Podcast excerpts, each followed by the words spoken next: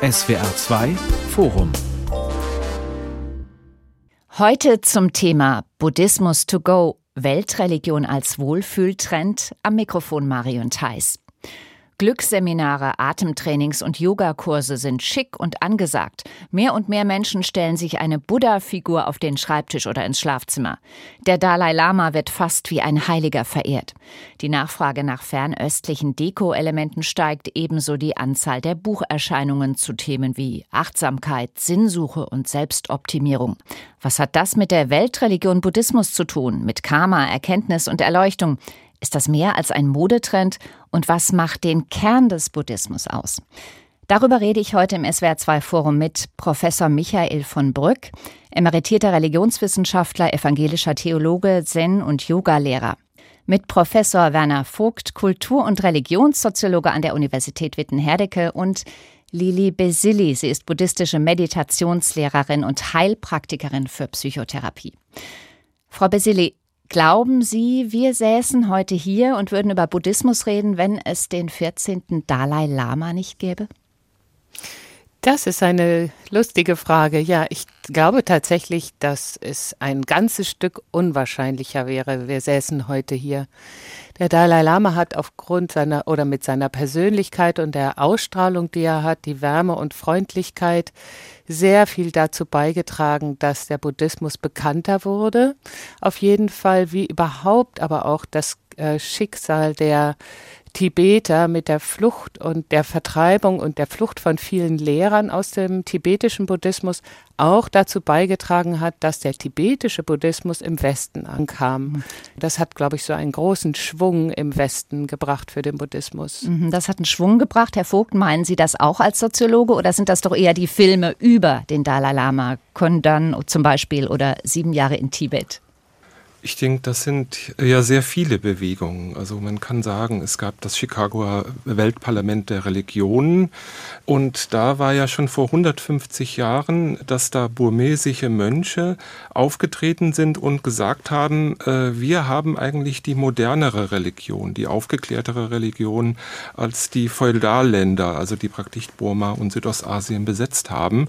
Und äh, das haben dann teilweise auch die Theosophen aufgegriffen. Das war attraktiv attraktiv für Leute, die äh, von der katholischen Kirche äh, weg wollten äh, und was anderes suchten, die in die Moderne wollten. Und das hat dann so zusammengepasst mit der Modernisierungsbewegung des Buddhismus. Also das war interessant. Da waren auf einmal gebildete Mönche und Laien, die gesagt haben, wir können doch den Buddhismus wieder modern wiederentdecken. Der ist vielleicht viel moderner als die Religion der Kolonialländer und das hilft uns auch wieder eine eigene Identität zu gewinnen gewinnen. Also das ist auch so eine Bewegung, äh, die den Buddhismus in den Westen gebracht hat. Der Dalai Lama als äh, moderner Buddhist, der den Buddhismus in den Westen gebracht hat, hat denn diese Helden, diese Idealfigur, was hat die mit der Wirklichkeit zu tun, Herr von Brück, Sie als Religionswissenschaftler? Gerade sein Schicksal ist deshalb, glaube ich, so überzeugend, weil er Flüchtling ist, politisch gescheitert, ein Mensch, der nach den vielen Jahrzehnten im Exil eigentlich deprimiert oder zumindest ähm, politisch inaktiv erscheinen könnte. Bei ihm ist das Gegenteil der Fall. Er ist nicht nur Friedensnobelpreisträger, sondern der große Ermutiger des Ringens um eine gewaltlose, bessere Welt und seine Faszination für die Wissenschaft, seine Faszination für westliche Demokratien, die er dann auch in seinen eigenen Exilstrukturen eingeführt hat. Das ist alles geradezu unglaublich, hm. wie er mit seiner solchen inneren Intensität überzeugend ist, gar nicht nur so sehr durch das, was er sagt, an Gandhi und Martin Luther King anknüpft, sondern wie er es sagt, wie hm. er es in seiner Persönlichkeit äh, verwirklicht. Was ich auch sehr faszinierend finde, wenn man den tibetischen Buddhismus oder die Vertreter sieht, gibt es ja Vertreter, die im Mittelalter leben, die sagen, wenn sich einer vom Lama abwendet, kommt er in die Hölle, sozusagen mit so schwarzmagischen Figuren kommt und mit Strafen. Also das ist so wie also im Mittelalter. Und der Dalai Lama ist ja einer, der auch den Kontakt zum Westen gesucht hat. Er geht ins Gespräch und versucht da auch vom Westen zu lernen. Und das macht ihn besonders charmant, dass er gewissermaßen auch nach innen hin, äh, in den in tibetischen Raum hinein ein Modernisierer ist, also oder ein ihm ja Dialogpartner. Auch widersprechen wird, widersprochen wird, Herr Vogt, nicht wahr? Er hat also zwei große Widerspruchsgruppen innerhalb der tibetischen Community. Das eine sind, Sie haben es gerade erwähnt, die konservativen Mönche, die ja fast noch im Mittelalter leben, die also seine ja, ich möchte fast sagen, säkulare Interpretation des Buddhismus nicht wollen weil es auch einen Machtverlust bedeutet. Und die andere Widerspruchsgruppe ist der Tibetan Youth Congress, also ungeduldigere Jugendliche, die eine, ich möchte sagen, militantere Politik gegenüber China fordern und nicht den mhm. gewaltlosen Ausgleich, den der Dalai Lama äh, repräsentiert. Also da ist auch innerhalb der tibetischen Community, in Indien natürlich vor allem, aber auch in, in anderen Ländern, in denen Exil-Tibeter leben, durchaus auch Widerspruch äh, gegen ihn da, obwohl er der, ja man kann schon fast sagen, fast unumstrittene Führer der ganzen tibetischen Bewegung ist, weil, weil er die Identifikationsfigur auch ist. Wir hören schon heraus, dass es sehr viele verschiedene. Strömungen gibt im Buddhismus. Ähm, Frau Beseli, könnten Sie sagen, was genau, wenn man das überhaupt sagen kann, den Tibet-Buddhismus des Dalai Lama ausmacht? Äh, das ist jetzt interessant. Der tibetische Buddhismus des Dalai Lama, den würde ich so gar nicht kennen tatsächlich. Ich äh, bin ja eigentlich im tibetischen Buddhismus zu Hause, aber gerade im tibetischen Buddhismus gibt es so viele verschiedene Schulen und da gab es viel Streit und Abgrenzungsverhalten und der Dalai Lama versucht eigentlich da auf jeden Fall Brücken zu bauen. Das gilt sicher, ist sicherlich auch wichtig für eine Gemeinschaft, die im Exil überleben wird. Aber was ich, was mir besonders gefällt am tibetischen Buddhismus oder was mich sehr fasziniert, ist dieser ungeheure Methodenreichtum. Und das Spannende finde ich, dass für uns heute zugutekommt, ohne dass wir den ganzen Streit mitnehmen müssen. Sie sind ja buddhistische Lehrerin, Frau Besili. Wie sind Sie genau dazu gekommen, das zu unterrichten, was Sie jetzt unterrichten? Eigentlich als Übende. Also ich habe mich recht spät angefangen mit Buddhismus zu beschäftigen, eigentlich 88 die erste Begegnung gehabt und habe dann erst zehn Jahre später wirklich intensiv angefangen zu studieren, auch mit äh, Silvia Wetzel, aber auch anderen. Ähm, eigentlich vermittel ich die Übungen, die ich selber auch geübt habe. Das ist mir sehr wichtig, dass ich das, was ich vermittle, nicht nur theoretisch weiß, sondern durch eigenes Erleben, dass ich auch weiß, wo die Übungen hinführen und was für Effekte man auf dem Weg hat, weil die sind gar nicht unbedingt immer angenehm. Also ist es ein bisschen Zufall und auch eigene Erfahrung, dass Sie da gelandet sind, wo Sie jetzt sind? Ja, ich glaube, es ist ähm, auf jeden Fall hängt es an meiner eigenen Erfahrung. Und inwieweit das jetzt Zufall ist, das würde ich als Buddhistin schon wieder in Frage stellen. Aber ähm, es hat sicherlich mit Neigung zu tun. Und wie gesagt, das ist, mir ist es wichtig, dass ich da etwas vermittle, was ich auch selber praktiziere und übe, weil die äh, Methoden sehr machtvoll sind. Die Übungen tatsächlich auch äh, Wahrnehmung verändern können oder die Sicht auf die Welt verändern können, die Sicht auf sich selbst oder das Wahrnehmen von Wirklichkeit, das direkte Erleben überhaupt ermöglichen. Sie reden genau. von Meditationsübungen. Ja, Meditationsübung, wobei mhm. Meditation so ein sehr weites Feld ist. Ich glaube, im Westen denken wir, Meditation ist Stillsitzen und den Atem spüren, aber es gibt ebenso eine ganz große Vielfalt und Fülle von Meditationsformen. Es gibt das stille Sitzen und den Atem betrachten, aber es gibt auch sehr viele und sehr ausgefeilte Übungen, um Mitgefühl zu entwickeln und es gibt auch Möglichkeiten und Meditationsformen, wie wir mit aufgewühlten Emotionen umgehen können tatsächlich. Wir alle wollen ja friedlich sein, aber es klappt nicht immer, oder? Nee. Herr von Brück, wieso sind Sie ausgerechnet Zen-Lehrer geworden? Das hängt mit meinem Studium zusammen. Ich bin ja, wie man an meiner Sprache noch hört, in Ostdeutschland aufgewachsen, also zuerst in Dresden und habe dann studiert in Rostock. Und einer meiner akademischen Lehrer, bei dem ich indische Religionen studiert habe, führte uns an die Meditation und lud dann einen ehemals deutschen Jesuiten, der japanischer Staatsbürger geworden war und dort Zen-Meister geworden war, Hugo Enomiya Lassalle, zu uns ein in die DDR und er machte mit uns Sechin, das sind die strengen Übungen im Zen.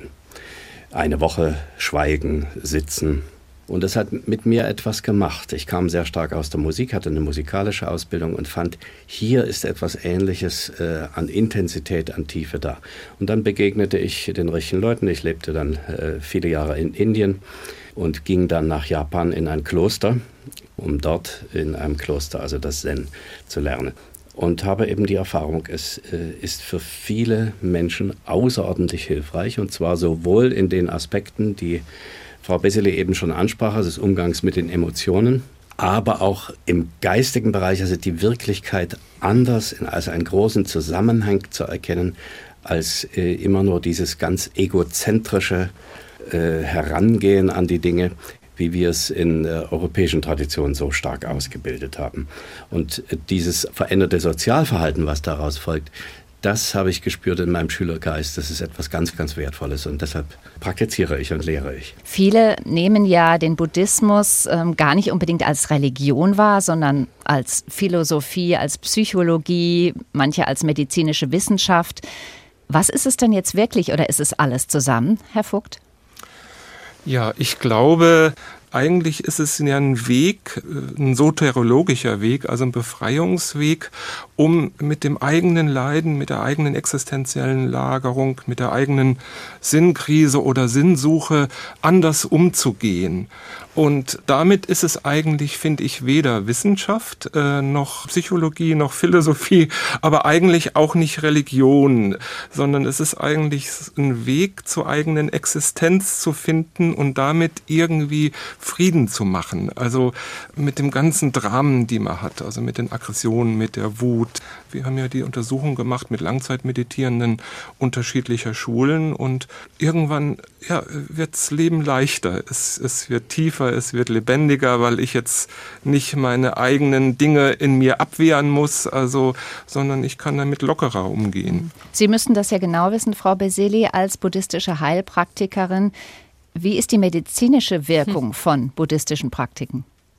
Ähm, ich bin Heilpraktikerin für Psychotherapie und da gibt es natürlich Überschneidungen in der buddhistischen Praxis oder als Arbeit als Meditationslehrerin und als Therapeutin, obwohl das nicht dieselben Menschen sind. Das geht in beiden Ansätzen auch darum, zu heilen, also das fühlende Herz, den fühlenden Geist zu heilen und das denkende Herz zu heilen und wieder sozusagen in eine Stimmigkeit und eine stimmige Verbindung mit der Wirklichkeit zu kommen, mit uns selbst in der Wirklichkeit.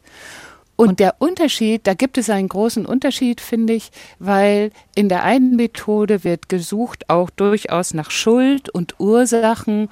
Der Buddhismus ermöglicht in den tieferen Ansätzen auch ein Ausstieg aus dem Leiden jenseits von Schuld, eigentlich Ausstieg aus den ganzen Bedingungen, die Leiden ständig macht. Das liegt an einer unterschiedlichen Weltperspektive für meine Begriffe. Mhm, also Medizin und Religion lassen sich da nicht so einfach trennen, meinen Sie?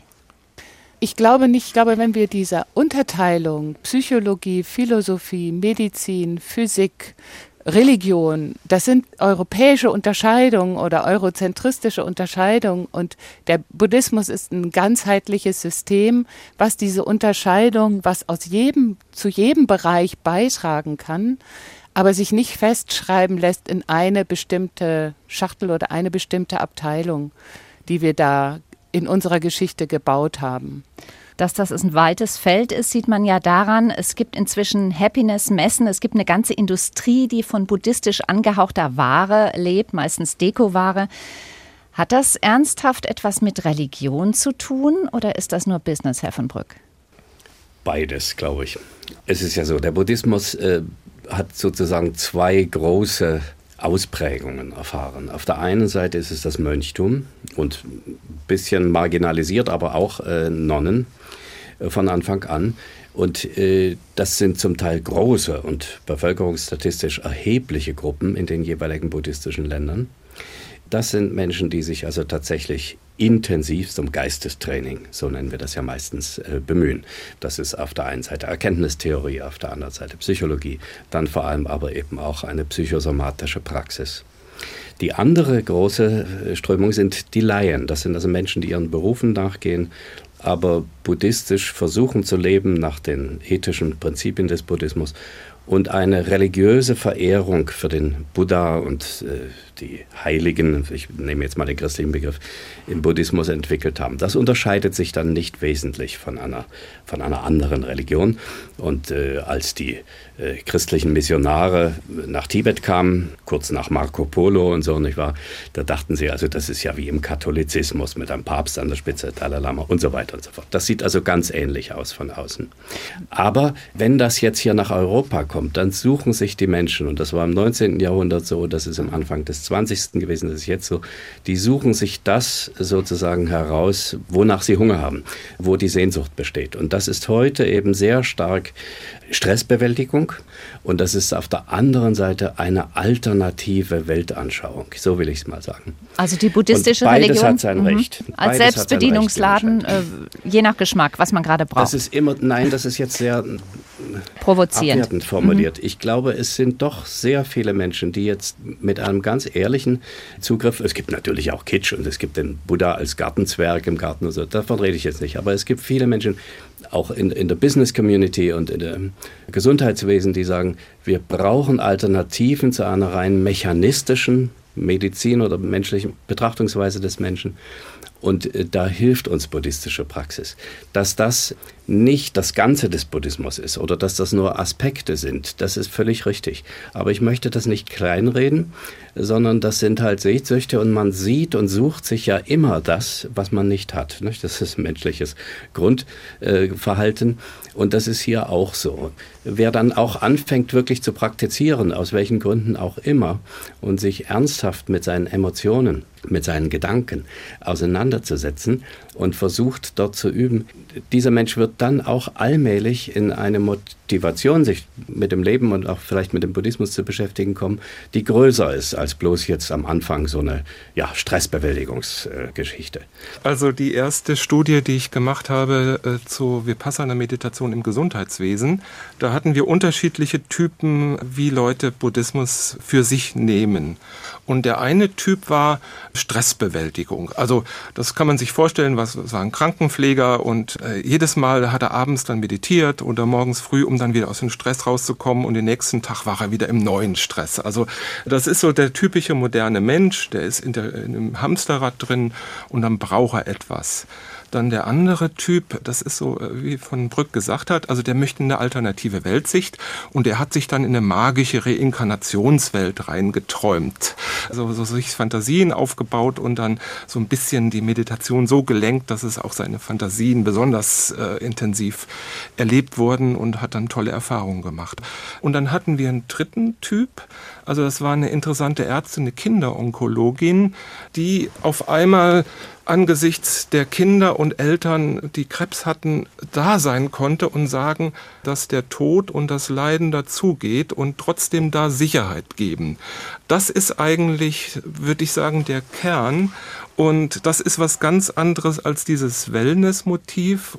Das ist, glaube ich, der Kern. Und, und das ist eigentlich was nicht Psychologisches. Also das ist was... Ähm, könnte man sagen, spirituelles oder fast schon mystisches. Also das ist der mystische Kern der buddhistischen Lehren, während das andere, dass man durch bestimmte Konzentrationsübungen sich mal kurz ein bisschen aus dem Stress rauskommt oder so. Also das kann natürlich Psychologie auch. Aber eigentlich Fuchs, ist das für mich an, an diesem Punkt mal widersprechen. Sie sagten, das ist was ganz anderes. Diese Einschätzung teile ich nicht. Das sind natürlich ja vielleicht verschiedene Stufen oder vielleicht verschiedene Zugänge. Ich erlebe aber sehr häufig, dass Menschen mit einem psychischen Druck kommen, sei es Stress, sei es Partnerstress oder sei es eine Sinnkrise, die vielleicht mit Religion zu tun hat, also aus einem bestimmten Druck kommen oder auch einer bestimmten Krankheit, die aber dann durch die Übung selbst zu einem tieferen äh, Lebens Perspektive kommen. Das ist das, was Sie jetzt eben als das Mystische ansprachen. Also ich glaube, das sind Übergänge und das hängt eng miteinander zusammen. Nicht wahr? Ich habe äh, zum Beispiel, wenn ich das noch erzählen darf, ganz kurz, äh, bin oft gefragt worden, Kurse zu machen, Zen-Kurse für Manager, für sogenannte Führungskräfte, wie das heute heißt. Was ich da erlebt habe, ist eine Traurigkeit und ein Mangel an menschlicher Freude, die sind gekommen, weil sie, wie wir so schön sagen, ausgebrannt waren. Einige davon sind wieder zurück in, ihren, in ihr Hamsterrad, Andere sind in der Praxis geblieben und da hat sich tatsächlich im alltäglichen Leben in der Familie dann auch viel verändert. Bietet also der Buddhismus die Möglichkeit, dass sich jeder sein persönliches Paket zusammensucht und damit okay. glücklich wird? Nicht ganz. Oh, also die, äh, äh, ja. der Mensch sucht nach Konsistenz. Man kann sich nicht einfach alles zusammensuchen, sondern also es muss äh, zusammenpassen. Was völlig widersprüchlich ist, geht nicht. Aber natürlich ist unser Blick auf die Welt perspektivisch. Das heißt, ich docke an das an, was in Resonanz mit mir kommt und das hängt mit mir selbst zusammen. Ich suche mir natürlich etwas, was im Moment, das kann sich im Laufe des Lebens ändern, mit meinen Bedürfnissen und mit meinen Sehnsüchten und Hoffnungen übereinstimmt. Schauen Sie, ich bin Religionsprofessor gewesen und habe mit meinen Studenten das häufig gemacht. Da sitzen evangelische und katholische Studierende. Wenn ich die bitte, nehmt mal einen Zettel raus, was ist Gott für euch? Dann habe ich fast so viele verschiedene Religionstypen, also selbst ausgesuchte, wie Menschen dort sitzen. Das ist nichts Ungewöhnliches, nicht wahr? Jeder äh, hat seine Perspektive und die zu entwickeln und die vielleicht zu erweitern, das ist der Sinn der Übung. Wenn ich anfange, mich mit buddhistischen Ideen und Vorstellungen zu beschäftigen, ab welchem Moment bin ich dann Buddhist und kann mich so nennen oder Buddhistin, Frau Basili? Also eigentlich bin ich dann in dem Moment Buddhistin, wenn ich mich selber so nenne. Oder es wird auch gesagt, in dem Moment, wo ich Zuflucht nehme zu Buddha, Dharma und Sangha. Dabei ist Buddha die Möglichkeit zu erwachen. Dharma sind die Lehren und Übungen, auch die werden angenommen und als Zuflucht anerkannt. Und Sangha, das ist die Gemeinschaft der Übenden, aber auch die, die schon geübt haben und wo es tatsächlich funktioniert hat. Ich möchte nochmal aber zurück auf diese Frage von eben. Ich glaube tatsächlich auch, wie Herr van Brück, dass es einen Übergang gibt und ich denke, die Wurzel des Übergangs liegt eigentlich wirklich in der Pause, in diesem Moment der Muße, wo ich rauskomme aus dem Machen und Tun. Natürlich ist im Kapitalismus wird alles zu Ware, auch der Buddhismus wird zu Ware. Und die Gefahr ist, dass wir das Erleben von Ruhe und Frieden oder Lebendigkeit und Freude wie auf unsere To-Do-Liste packen. Dass die Menschen dann sagen, so das muss ich auch noch machen, ich mache jetzt heute meinen Buddhismus, dann habe ich das auch. Und da braucht es wirklich Momente des Innehaltens und der Muße, der nicht zweckgesteuerten Zeit. Sonst wird auch die buddhistische Übung wie zu so einer Art Achtsamkeitspflaster, womit wir eigentlich das Management für die Folgen von Ausbeutung, Hektik, Entfremdung und übermäßigen Konsum versuchen hinzukriegen. Herr von Brück, Sie sind evangelischer Theologe sowie Zen- und Yogalehrer. Kann man gleichzeitig Christ und Buddhist sein? Ja, aber nicht im selben Sinne. Religionen sind wie verschiedene Sprachen. Und wir lernen die Sprachen unterschiedlich. Wir lernen als Kinder bis zum dritten, vierten Lebensjahr die Muttersprache ganz anders als äh, Sprachen, die wir später dazulernen. Wir können unter Umständen diese Fremdsprachen dann sogar besser sprechen als die eigene Muttersprache, aber trotzdem ist die Prägung durch die Muttersprache in den ersten Jahren eine andere. Und so geht es mir. Ich bin also als äh, evangelischer Christ erzogen worden und hier besonders eben in einem Knabenchor. Ich habe also diese Religion besonders durch die Musik kennengelernt, Johann Sebastian Bach und, Heinrich Schütz und sowas. Und das hat mich zutiefst geprägt. Dann bin ich in den Buddhismus, äh, habe das nicht nur theoretisch studiert, sondern eben auch praktisch und praktiziere. Also ich könnte sagen, ich versuche 100% Christ und 100% Buddhist zu sein, nicht 50-50. Mhm. Was kreuzen Sie äh, in Behördenformularen an bei der Religionszugehörigkeit? Äh, beides, nicht wahr? Aber das ist eben eine Sache der persönlichen Entwicklung. Und äh, ich bin ganz sicher, verschiedene Menschen erleben das verschieden. Und Frau Basile hatte das ja schon angedeutet. Auf der einen Seite ist die Zugehörigkeit, jetzt zum Buddhismus, aber das trifft auf jede Religion so, eine innere Entscheidung, ein innerer Weg. Auf der anderen Seite ist es eine soziale Bestimmung, nicht wahr? Und die wird ganz klar im Buddhismus dadurch angegeben, wer Zuflucht zu den drei Juwelen, wie das heißt, also diese Formel gesprochen hat. Ich nehme Zuflucht beim Buddha, beim Dharma und beim Sangha. Bis vor kurzem war Deutschland ja ein überwiegend christliches Land. Das ändert sich gerade. Es gibt mehr und mehr Menschen, die nicht an Gott glauben, also weder an die Kirche noch an Gott, an den christlichen Gott. Ist der Buddhismus eine Alternative für Sie? Herr Vogt, was meinen Sie? Auf jeden Fall. Also einfach äh, auch durch die vielfältigen Angebote.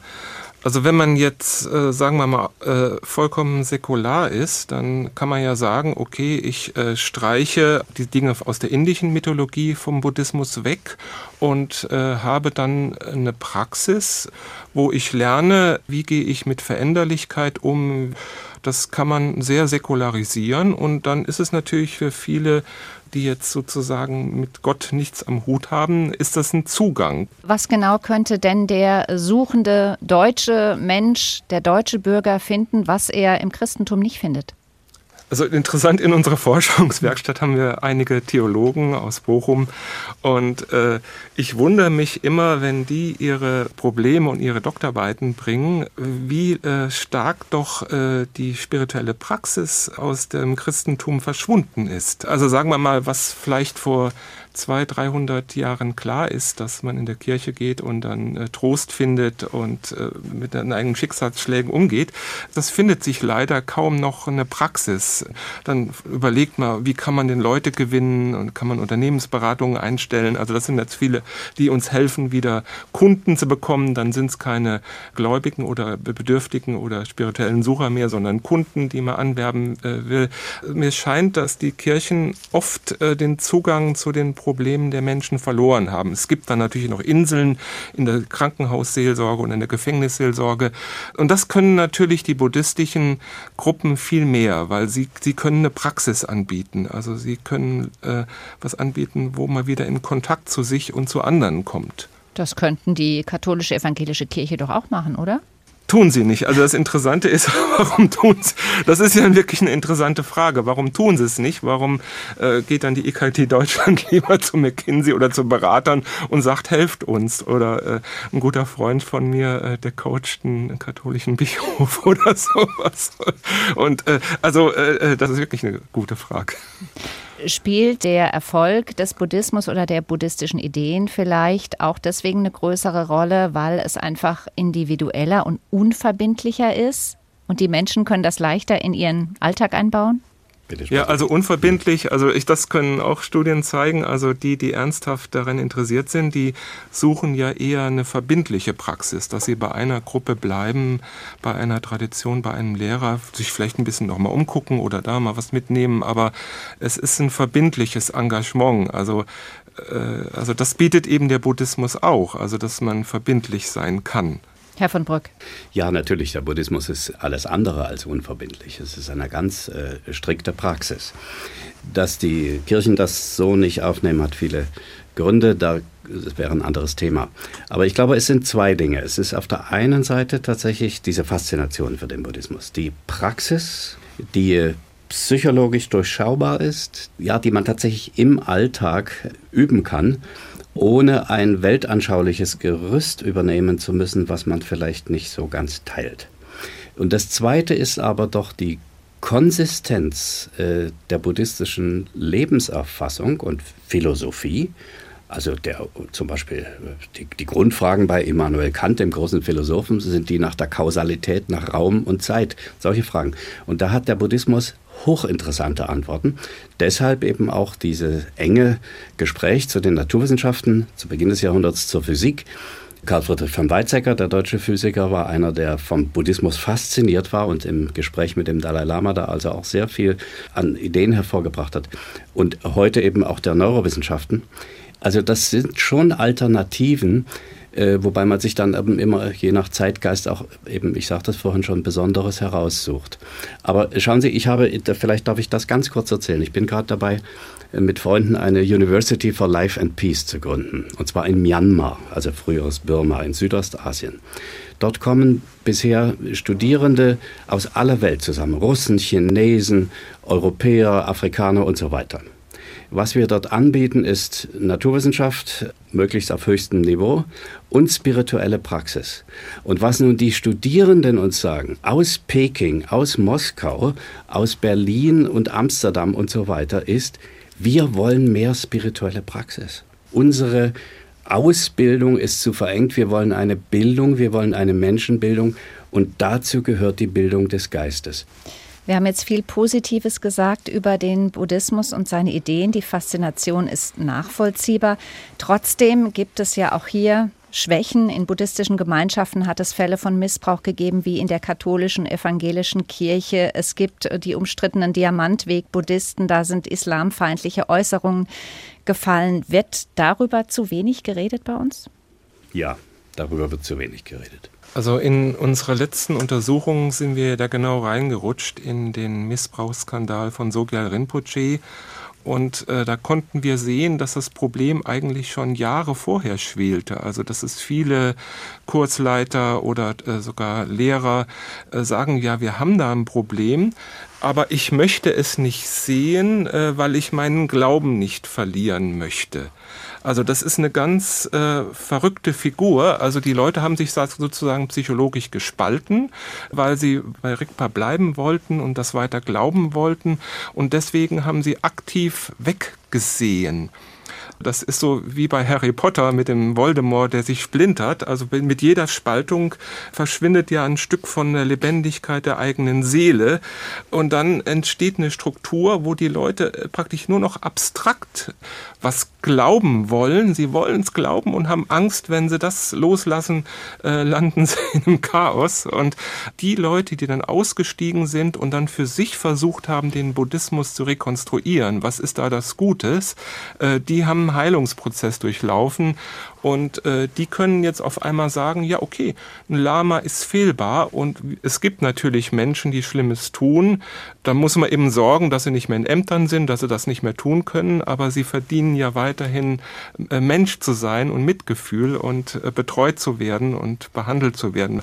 Äh, und das Gleiche kann natürlich auch ein Lama oder einem Lehrer passieren, dass er seinen pädophilen Neigungen, seiner Sexsucht äh, irgendwann aufsitzt. Also da, da könnte man jetzt viel drüber reden. Mhm. Äh, natürlich ist so ein Amt äh, auch erhebend, wenn alle einen anhimmeln. Das äh, kann natürlich auch den eigenen Narzissmus fördern. Und wenn man da anfällig ist und keinen anderen hat, der einen korrigiert, äh, das ist klar, dass da was passieren kann, kann überall passieren, kann in der Psychotherapie passieren. Also das heißt ja nicht, dass man damit die Psychotherapie wegschmeißt, nur weil es äh, vielen Psychotherapeuten, aber, aber es ist wichtig, eben den Blick auf diese Grenze zu haben und auch zu akzeptieren, dass es passiert und dass man da intervenieren muss. Das hat nichts mit der Struktur zu tun. Also bei den Katholiken wäre es der Papst, der eingreifen könnte und bei den Buddhisten? Es wird wohl daran liegen, in asiatischen Ländern, wo der Buddhismus äh, ja entstanden ist und Jahrhunderte äh, gelebt hat, haben wir soziale Strukturen, die auch eine gewisse soziale Kontrolle ausüben. Hier haben wir es mit individuellen Lehren zu tun, die dann tatsächlich in solche Übertragungsmechanismen fallen, wie wir sie aus der Psychologie kennen, Herr Vogt hat es eben erwähnt, die äh, kaum kontrolliert sind, nicht wahr? Die werden angehimmelt, das sind also diese Übertragung und Gegenübertragung. Und wir müssen erst noch soziale Strukturen, Kompetenz, auch Kontrollstrukturen entwickeln, in denen solches, äh, solche Entwicklungen, solche psychische Deformationen, die natürlich auch bei Lehrern noch da sind und da sein können, aufgefangen und kontrollierbar und rechtzeitig erkennbar wären. Und das ist noch nicht äh, in dem Maße geschehen, wie es notwendig wäre. Das, wir sind da auf dem Wege. Das sind Dinge, die sich noch entwickeln müssen. Darum muss man kämpfen, darüber muss man reden. Und das muss also tatsächlich auch äh, in Zukunft äh, dafür gesorgt werden, dass so etwas möglichst frühzeitig erkannt wird oder nicht passiert. Grundsätzlich sind ja die Ideen von Buddha so gedacht, dass sie unsere Welt besser machen könnten. Meditation und Mitgefühl statt Rassismus und Aggressivität. Hat der Buddhismus das Potenzial, unsere Gesellschaft positiv zu verändern, Frau Besili? Ähm, ja, ich hoffe, dass die Meditation diejenigen stärkt und unterstützt, die jetzt schon eigentlich an einer gewaltfreien Gemeinschaft oder dem Werden von gewaltfreier Gemeinschaft arbeiten. Ich wünsche mir, dass sich die Einsicht irgendwie in die Quelle des Glücks, also oder die Quelle unserer Freude, die im Herzgeist liegt, dass da Stärke und Kraft auch erwächst, um Veränderungen gemeinsam zu schaffen. Und ich glaube, dass Gesellschaften ja immer im Wandel sind und auch gerade an diesen schmerzhaften Mustern von ähm, sexueller Gewalt, Rassismus, Aggressivität, Nationalismus, das sind ja wie Wunden, mit denen wir uns beschäftigen müssen. Auch da braucht es ja eine Kraft, um damit umzugehen. Und die Kraft hinzuschauen, die wird für meine Begriffe im Buddhismus sehr gestärkt. Auch dahin zu schauen, wo es unangenehm ist. Auch wenn es nicht immer gleich sofort funktioniert und passiert, aber die Richtung des Hinschauens und Wohlwollen und mitfühlenden Hinschauens ist auf jeden Fall unterstützt durch buddhistische Praxis. In unserer heutigen Welt muss ja heute alles der Wirtschaft dienen. Ethische Maßstäbe und moralisches Handeln sind nur zu rechtfertigen, wenn dadurch die Wirtschaft keinen dauerhaften Schaden nimmt. Diese Logik hat uns auch schon mehrere Krisen beschert. Könnten auch da buddhistische Ideen helfen, das aufzubrechen? Ich denke, also ich denke ganz sicher, wir sind Fall. ja gerade in einer ökologischen Krise und einer ökologischen Phase. Und hier ist eine Selbstkontrolle der Emotionen, tatsächlich eine andere Wirtschaft und ein anderes Wirtschaften zu äh, ermöglichen, möglich. Wir haben also viel Evidenz dafür bereits in kleineren Gruppen. Da geschieht sehr viel in der Welt, es steht nur nicht in den Zeitungen. Die Welt wird in, durch unsere Medien nicht adäquat abgebildet. Das, äh, wir hören immer die Katastrophen und das Üble. Es passiert ganz viel an der Basis in anderen Lebensformen. Und dazu, äh, so scheint mir, beziehungsweise so sehe ich das, und zwar auf allen Kontinenten, trägt die buddhistische Geistesschulung ganz erheblich bei. Ich möchte aber noch einen Aspekt ergänzen äh, zu dem, was Frau Besseli eben sagte. Der Umgang mit dem Sterben und mit Sterbenden ist im Buddhismus ein ganz wesentliches Thema. Und äh, Buddhisten leisten in der Hospizarbeit, in der Palliativmedizin, in den Möglichkeiten, Sterbende zu begleiten und überhaupt Leben und Sterben zusammen zu leben und äh, zu denken, ganz viel, auch in unserer Gesellschaft. Und das ist bemerkenswert. Ich denke, was auch noch beitragen könnte, gerade zum Problem des Klimawandels und der Herausforderungen auf der Ebene, ist, dass wir im Buddhismus wirklich auch eine Möglichkeit haben, zum direkten Erleben zu kommen und Einsicht in diese vollständige Verbundenheit, das wie Thich Nhat Hanh das nennt, das Intersein von allem, was erscheint, sodass das nicht mehr diese starke Trennung von hier bin ich und da ist die Welt und die kann ich nutzen, was wie so eine Grundformel des Kapitalismus ist und was dazu führt, dass wir eigentlich alle Ressourcen auffressen, einschließlich uns selbst, dass das sozusagen wie eine anderes, andere Perspektive bekommt, dass wir eine andere Sicht auf Wirklichkeit und Welt und Miteinander bekommen können, die auch erlebbar ist und nicht nur theoretisch. Ich glaube, das ist ganz wesentlich. Jetzt, ja. Jetzt würde ich aber noch mal was anderes einwerfen. Die Frage ja war ja, kann Buddhismus was zum Frieden beitragen? Und jetzt ist ja die Sache, wenn Buddhismus ein Ismus wird, also das haben wir ja in Japan äh, gehabt mit der Nichiren-Bewegung oder es kommt teilweise auch in Birma vor, wo man dann äh, sagt, okay, Buddhisten gegen Moslems. Also dann ist es sozusagen eine totale Exklusion der anderen Seite. Ich als Buddhist bin auf der richtigen Seite und die anderen äh, sind falsch und werden negiert. Und dann ist man eigentlich in der Falle, wenn der Buddhismus zum Ismus wird. Und jetzt gibt es ja viele Beispiele, äh, Herr Brück hat es ja auch genannt, Herr von Brück, zum Beispiel Pater Lassalle. Also man kann ein katholischer Priester sein und Zen machen.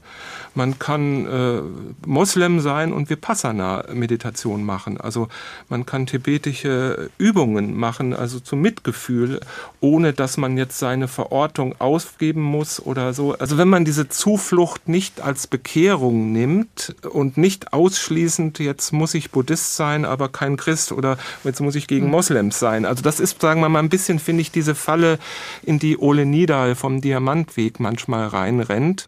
Dann gibt es natürlich die Geschichte, historisch weiß man irgendwie, Moslems oder Islam ist nach Indien gekommen und das hat den Buddhismus zurückgedrängt. Okay, aber äh, muss damit jetzt jeder Moslem ein Feind sein oder sowas, auch wenn er nur kultureller Moslem ist oder wenn er selber vielleicht offen ist, äh, friedlichere Wege zu suchen und dann, wenn ihm jemand sagt, ja okay, vielleicht hilft diese Meditationsübung, warum sollen Moslem dagegen sein oder so, als wenn er jetzt nicht gerade Fundamentalist ist und selber alle anderen ausgrenzt. Also das ist ja ja sozusagen der Unsinn, äh, jetzt das in Religionskästchen aufzuteilen. Dann ist das Schöne, äh, was es eigentlich bieten kann, ist schon wieder gefährdet. Also Sie betonen den offenen, integrativen Moment. Ja, also jedenfalls überhaupt die Frage zu stellen, äh, Moslem oder Buddhist oder so oder versus oder Oder Christ, muss es ein Oder sein? Jetzt haben wir auch schon eine ganze Tradition in Deutschland, wo äh, des interreligiösen Dialogs, der sich in den letzten Jahren immer wieder auch verstärkt hat und den finde ich eigentlich sehr spannend, weil ich denke, dass Buddhismus auf jeden Fall oder dass wir alle voneinander lernen können. Ich bin ja auch als Person jetzt im Westen in einer ganz anderen Haltung dem Buddhismus gegenüber, auch dem tibetischen Buddhismus gegenüber, weil ich bin nicht in Tibet aufgewachsen, sonst wäre ich womöglich auch nicht Lehrerin. Da gibt es, ist auch eine patriarchale Kultur gewesen. Das ist nicht, nicht so einfach oder es ist nicht alles immer blütenweiß da, wo es woanders ist.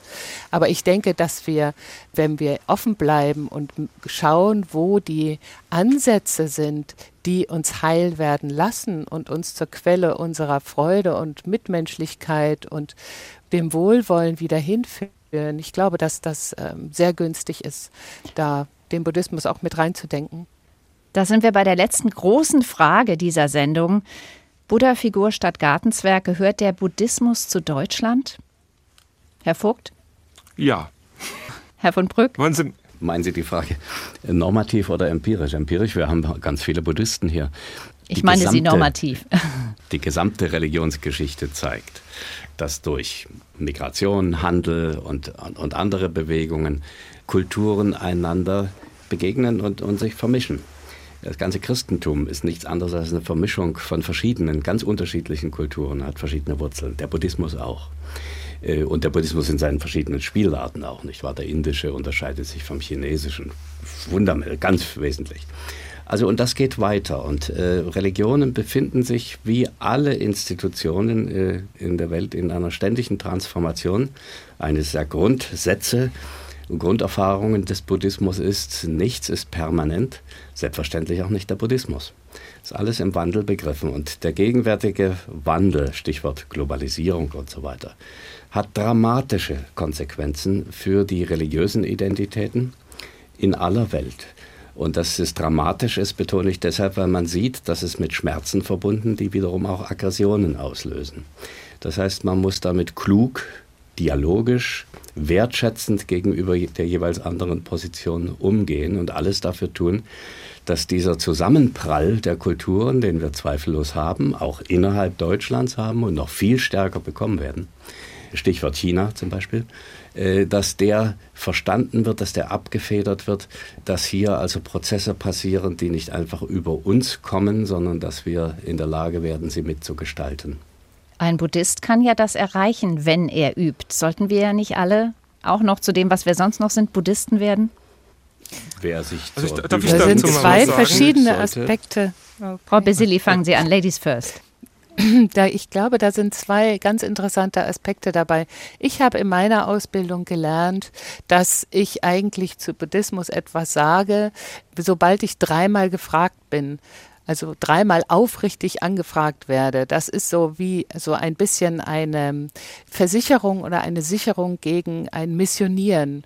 Ich glaube nicht, dass es darum geht, dass wir alle Buddhistinnen werden müssen, aber ich denke, dass der Buddhismus und die Übungen aus dem Buddhismus auf jeden Fall hilfreich sein können und beitragen können und auch diese verschiedenen Formen von Sicht auf die Welt erweitern können.